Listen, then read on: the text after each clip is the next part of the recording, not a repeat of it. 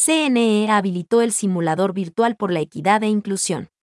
Como parte del acompañamiento técnico que brinda el Consejo Nacional Electoral, CNE, a las organizaciones políticas para que acaten las reformas al Código de la Democracia en la inscripción de candidaturas que participen en las elecciones seccionales 2023, se habilitó el simulador virtual por la equidad e inclusión.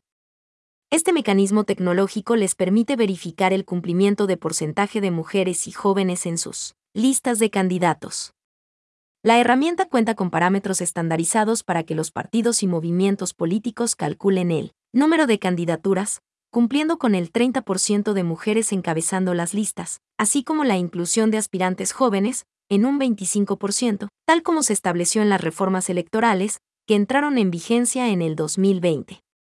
El sistema contempla cuatro áreas de simulación, prefecturas, alcaldías, concejalías urbanas y rurales, además de juntas parroquiales. Se puede acceder al simulador virtual por la equidad e inclusión a través del portal web del CNE en el siguiente enlace http siglo 2 diagonal diagonal simulador candidatos. Cini. GAD. EC barra diagonal.